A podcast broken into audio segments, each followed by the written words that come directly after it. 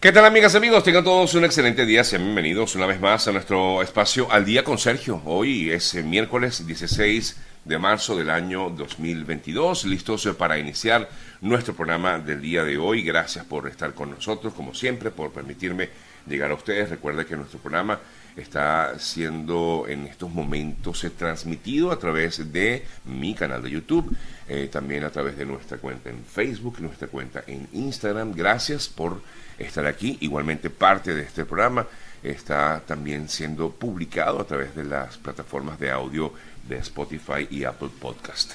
Nuestro programa es una presentación de GM Envíos, el mejor aliado puerta a puerta a Venezuela, también a nombre de Eoliver Suárez, nuestro asesor de seguros, arroba eo.ayuda, y de nuestra muy querida, la doctora María Trina Burgos, especialista en temas migratorios aquí en Estados Unidos, arroba María Trina Burgos. Comenzamos el programa de inmediato Suena al fondo lo nuevo de Bastille. Se llama Shut Off the Lights. Algo así como que pues apaga las luces.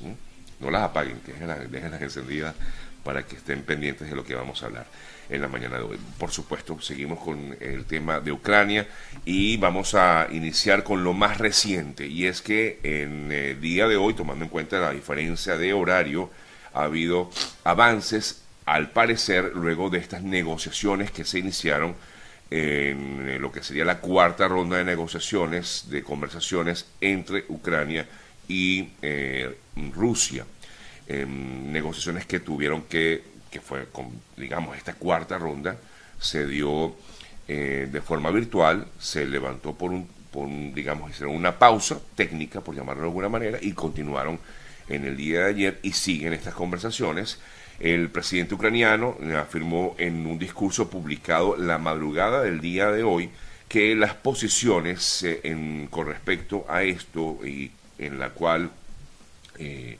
em, se habla de que lo que exige Ucrania es el alto el fuego. Eh, dice Zelensky que ahora son más realistas estas conversaciones, pero todavía cree que necesita tiempo para que las decisiones sean de interés real para Ucrania. Lo más reciente es que eh, Rusia ha planteado una serie de, em, digamos, medidas que debería tomar Ucrania para lograr de una vez por todas que cese el fuego. ¿Qué ha solicitado mm, Rusia?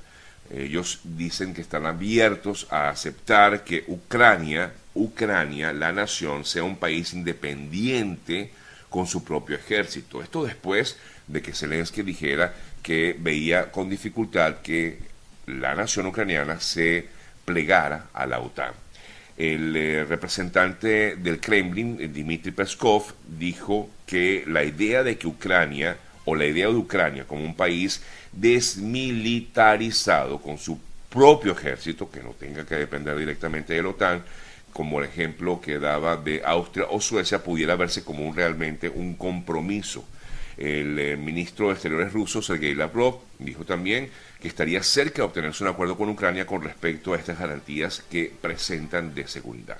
No obstante, aunque esto es lo que plantea Rusia, el gobierno ucraniano ha rechazado esta propuesta que plantea, en todo caso, el eh, gobierno ruso de que Ucrania sea neutral y reclama más bien garantías de seguridad verificadas entendemos el intento de seguir siendo el lado proactivo en el proceso de negociación. Estoy leyendo lo que dijo el, eh, asesor presidencial de Ucrania.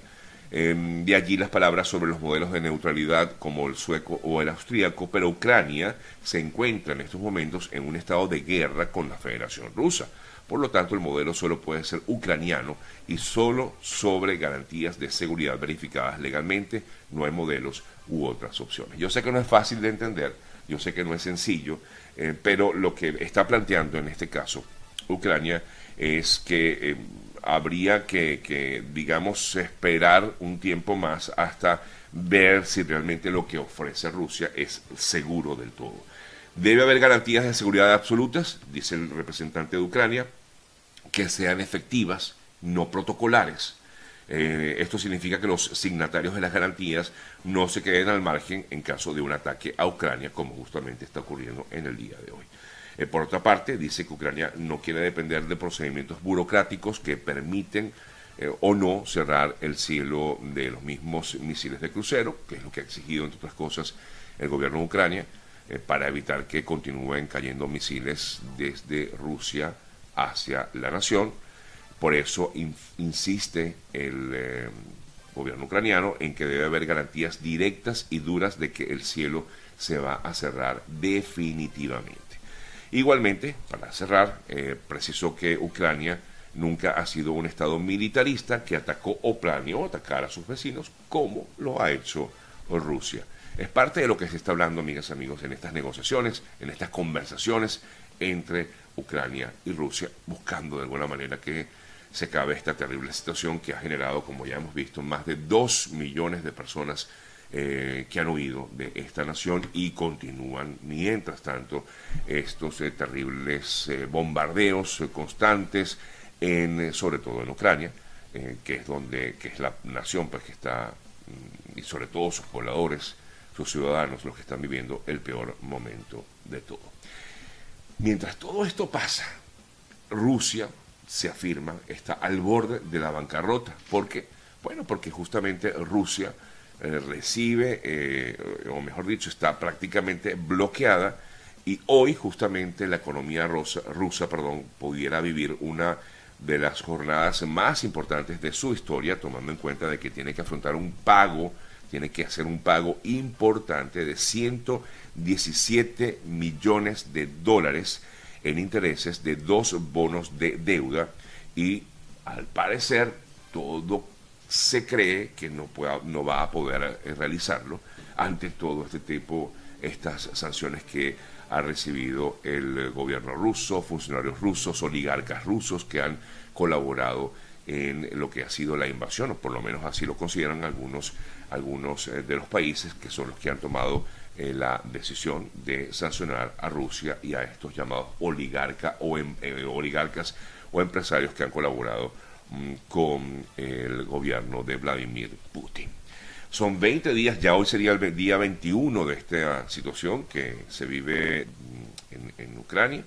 Y ayer el presidente de Estados Unidos firmó un proyecto de ley de financiación de bipartidista que incluye 13.600 millones de dólares en ayuda para Ucrania, no solamente en ayuda para refugiados, que son los que están huyendo de la invasión, sino también para equipos defensivos y entrenamientos para el ejército del país de Ucrania. Eh, así, dijo ayer el presidente Biden que él eh, agradecía a los líderes del Congreso por trabajar rápido para asegurar que tengamos recursos que requerimos para seguir o continuar con nuestra respuesta contundente a la crisis que se vive en Ucrania. Ayer también el Departamento del Tesoro de Estados Unidos anunció nuevas sanciones que afectan sobre todo a eh, intereses rusos y al presidente de Bielorrusia, que ha sido una de las naciones que más ha apoyado a Rusia en este conflicto. Van directo estas sanciones contra eh, algunos importantes eh, dirigentes rusos y al presidente de Bielorrusia o, o Belarus, Alexander Lukashenko. Por su lado, Rusia también ha emitido sanciones, pero dicen que esto no les importa o poco o nada a, los, eh, a las autoridades americanas, estadounidenses. El Ministerio de Asuntos Exteriores ruso anunció sanciones personales contra varios políticos, entre ellos el propio presidente Biden y el secretario de Estado mm, Anthony Blinken. De hecho, desde la Casa Blanca se burlaban incluso de, este, de esta sanción porque colocaban el nombre del en las sanciones el nombre del padre de Biden, que se llama igual que Biden, eh, pero no, no sería él. En realidad es, por supuesto, en las sanciones está allí identificado como Biden, pero eh, según el gobierno de Estados Unidos, el nombre completo no estaba en esas sanciones. Eh, bueno, un poco cosas que pasan dentro de este tipo de, dentro de las noticias pues, que, que, se registran. Eh, hablando de Biden, tiene previsto ir el 24 de marzo, cuando se cumple justamente un mes de esta invasión, si llega, esperamos que, antes pueda levantarse esta situación en Ucrania, eh, tiene previsto ir hasta una reunión de la OTAN, mm, de la Organización del Tratado del Atlántico Norte. Esto va a realizarse en Europa. Ayer, por cierto, el presidente ucraniano recibió a otros tres jefes de Estado de Eslovenia, de eh, la República Checa y de Polonia, que se trasladaron en tren hasta eh, Ucrania para reunirse con el mandatario eh, Zelensky. Se reunieron los cuatro, donde ellos le brindaron su apoyo como, como naciones independientes, le brindaron ese apoyo y dijo que las puertas de Ucrania siempre estaban abiertas, pero que era muy peligroso ir a Ucrania en estos momentos. Em, por otro lado, pues viendo un poco lo que sigue ocurriendo y, me extiendo mucho con el tema de Ucrania y Rusia porque sigue generando mucha, mucha información.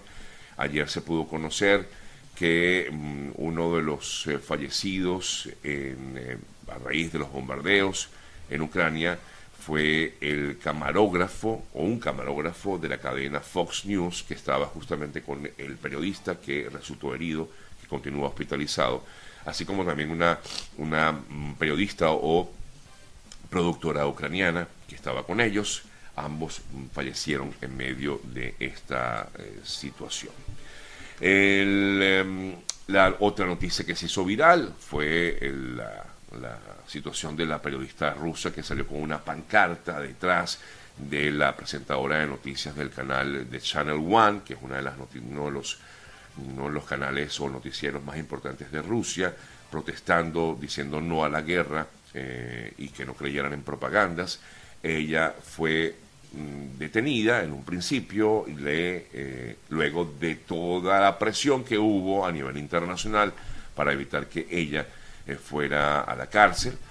Se le impuso una medida administrativa, tuvo que pagar cerca de 280 dólares y mm, luego fue liberada, pero ella no se quedó callada, sino que expresó incluso su descontento con el canal, que lo que ha dicho, según lo que ella expresaba ayer, ha dicho ese canal que son puras mentiras vinculadas con esta invasión a Ucrania.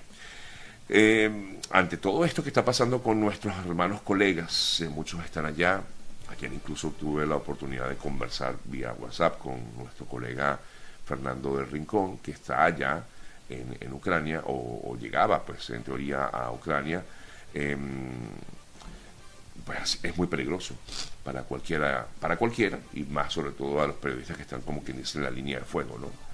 Em, ayer la UNESCO eh, condenó la muerte de los eh, colegas que han caído en esta terrible situación y ante ello pues han solicitado respeto a la seguridad física de todos los que ejercen la comunicación en momentos tan duros como este.